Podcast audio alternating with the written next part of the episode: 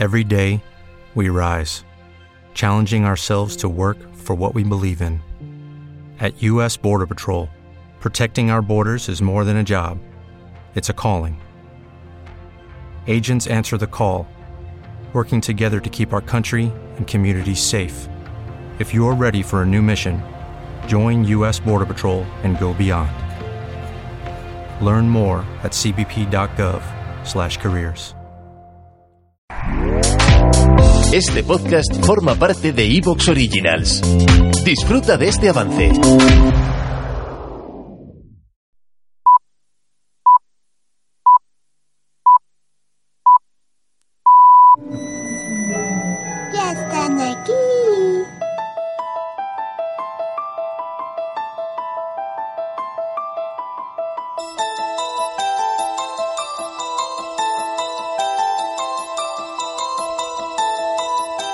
Buenas noches, centinelas.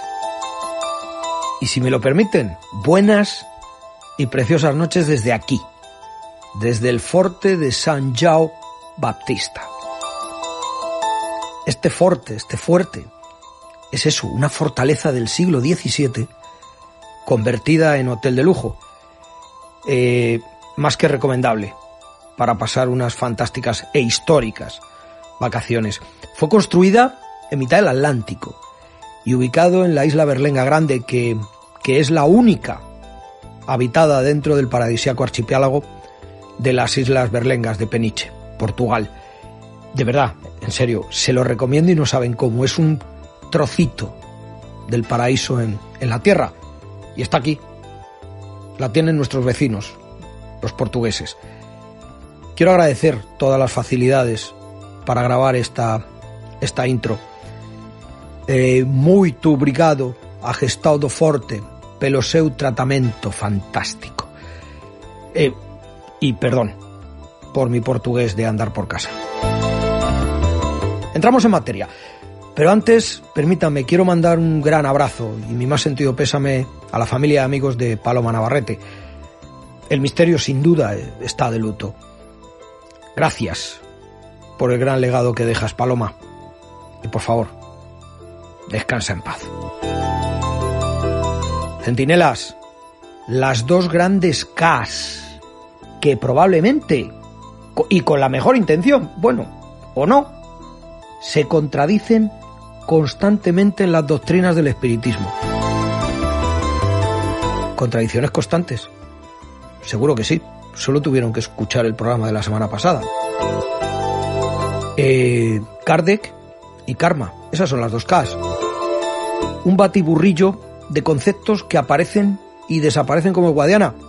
Y que dichos conceptos pueden ser aplicados según la interpretación de los actores protagonistas de esta pseudociencia espírita. En base, siempre en base a las diferentes culturas y religiones del mundo. Ven, ven ustedes, ¿se dan cuenta? Todo es relativo. Todo es relativo. Y en este mundillo del misterio no iba a ser menos.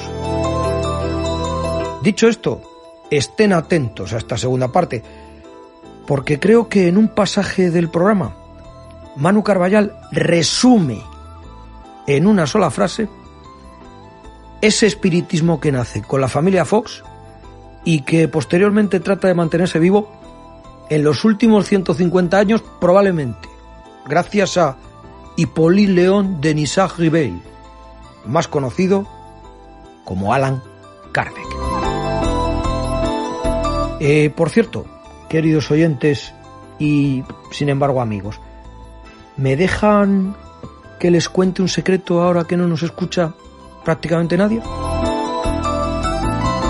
Pues saben que habría renunciado gustoso a dirigir y presentar este programa y me, la, y me habría, de verdad, ¿eh? me habría encantado haber sido únicamente y exclusivamente un oyente más como cualquiera de ustedes, créanme, lo puedo prometer. En fin, espero que les guste el desenlace del gran debate sobre el espiritismo y vuelvan a estar muy atentos a una parte concreta del programa donde la oferta barra reto que nos plantea Manu Carballal No sé si levantarán pollas, pero algo seguro que levantará. Y una última cosa, y una última cosa para mí muy importante. En este programa no vamos a permitir que nadie menosprecie el trabajo de nadie. Si para ensalzar a otros compañeros de trabajo e incluso a otros podcasts, algunos de ustedes, muy pocos afortunadamente, solo saben utilizar el absurdo argumento de menospreciar y ofender al resto, pues con todo el dolor de mi corazón, ¿eh? no nos interesan ni como oyentes ni como seguidores, aunque nos quedemos solos. Soy Carlos Bustos, el centinela del misterio, vuestro, centinela del misterio. ¿O no? El centinela del misterio. Con Carlos Bustos.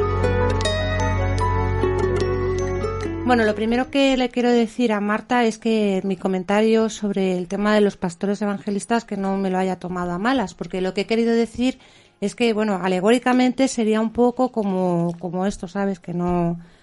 Eh, porque yo no estoy aquí en ninguna postura. O sea, estoy en la, postura de aprender y para aprender tengo que hacer preguntas. Entonces, eh, mira, tengo, por ejemplo, has dicho una cosa, decías, si no puedes encarnar, em, has dicho que no se puede encarnar con el condicionamiento de una vida anterior.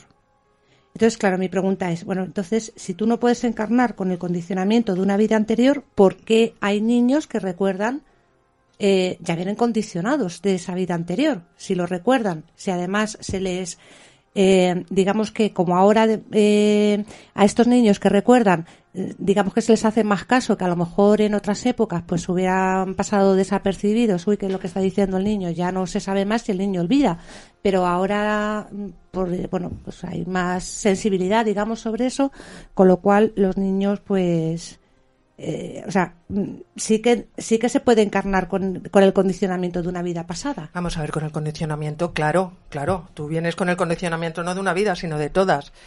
Lo que no se viene es con el recuerdo pero los niños traen el recuerdo, porque saben saben perfectamente que tienen miedo al agua, por ejemplo, un miedo irracional y, resulta que, dicen, que, son conscientes, claro, claro, y tienen y tienen eso incluso como penitencia. Me has puesto el ejemplo del mal momento, del sufrimiento de un niño en el 11S. Sí. No, no, claro, eso además. Los atentados, y eso es una penitencia. Mm. Pero es una penitencia que, que me choca me choca y me llama la atención y sobre todo me meto más de lleno en las contradicciones en el famoso ese Pentateuco de, de Kardec o Kardec porque Kardec es de los que dice literalmente que no hay penitencias, las penas eternas tampoco existen, el infierno y hasta el cielo tampoco existen ya que son estados psíquicos y no estados geográficos. Eso está en el Pentateuco. En la codificación, la codificación espírita. Eso está en el Pentateuco de, y en la, eh, ahí, y en la codificación espírita, de Kardec. Entonces, joder, que, un niño recuerde que ha estado en el 11S, que ha sufrido, que ha muerto ahí, para mí eso es una penitencia. Mira, no, pero no lo recuerda, no lo sabe. No, es que lo no, no lo sabe, pero hay, hay un, hay un fenómeno y tiene, y tiene, y tiene claro su sufrimiento, y ahí voy a lo que acaba de decir Luz. Hay casos en los que sí se recuerda. Hay casos en los que sí se recuerda, lo que pasa es que hay veces que ese, ese recuerdo se, se diluye. Eh, los niños de los 0 a los 7 años, yo creo que esto ya es un concepto más que sabido, tienen los canales espirituales mucho más abiertos eh, y mucho menos condicionados por la, por la educación, por todos los constructos sociales, que eso es lo que muchas veces nos puede llegar a, hacer que no veamos ciertas cosas, ¿eh? porque realmente también se aprende a no ver, igual que se aprende a ver, se aprende, se nos enseña a no ver. De los 0 a los 7 años es mucho más fácil que se recuerden eh, vidas anteriores, sobre todo si han tenido un fin tan cercano y tan brusco como en el caso que estamos hablando de, del 11S, que además eh, va asociado a un egregor mundial de pena, de dolor que se generó en, en el atentado. Generalmente se, se, conserva durante estos, estos primeros siete años. El acople de un espíritu al cuerpo humano no es instantáneo, no se da justo en el momento del nacimiento. El acople total, en el que el espíritu se acostumbra al cuerpo humano y el cuerpo humano al espíritu, se suele dar sobre los 17 y 18 años, que es hasta la edad en la que suele ¿eh? la gente que, que, que por razones que desconozco, recuerden sus vidas anteriores, estos recuerdos se suelen ir diluyendo a lo largo de los, de los años. Este caso de, del 11S, del niño de la reencarnación del 11S, lo tenía muy vívido cuando era muy pequeño, con reacciones muy extremas.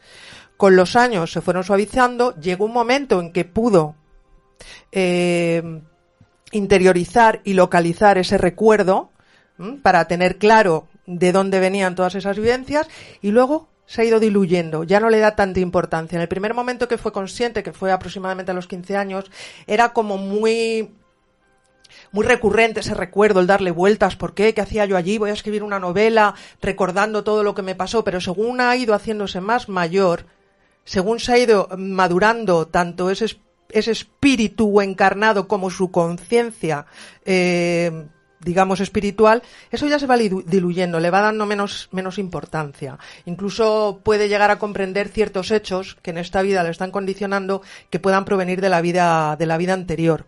O sea que va a depender mucho de, pues no sé, del propósito de esa encarnación, que es que yo no, ojalá supiéramos todo. Luego verás, mira, hay muchas culturas, sobre todo en culturas africanas, en las que se tiene la creencia de que cada ser humano nace con una energía a lo que ellos lo llaman chi, que es parecido como el chi, eh, el chi asiático, pero, pero son conceptos diferentes aunque tengan el mismo nombre.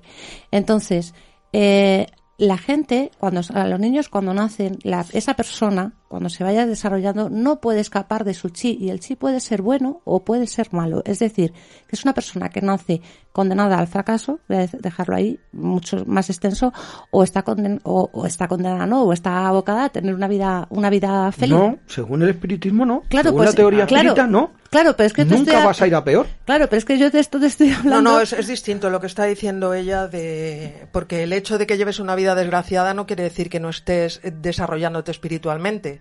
Puedes nacer con un condicionante, como está diciendo. Sí, pero, pero claro, pero la gente, eh, digamos que, que, que tienen el control sobre sobre este tipo de eh, no sabría cómo decirlo, sobre este tipo de energías suelen ser eh, bien, pues a lo mejor pues el brujo del pueblo o algún pariente sensitivo o algo de eso que es, capaz de detectar el, chi negativo de ese bebé, se les hacen ceremonias para removerlo y para liberarle de, ese espíritu, digamos que con el que se ha reencarnado.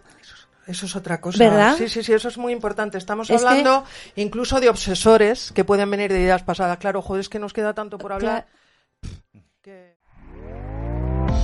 ¿Te está gustando lo que escuchas? Este podcast forma parte de Evox Originals y puedes escucharlo completo y gratis desde la aplicación de Evox. Instálala desde tu store y suscríbete a él para no perderte ningún episodio.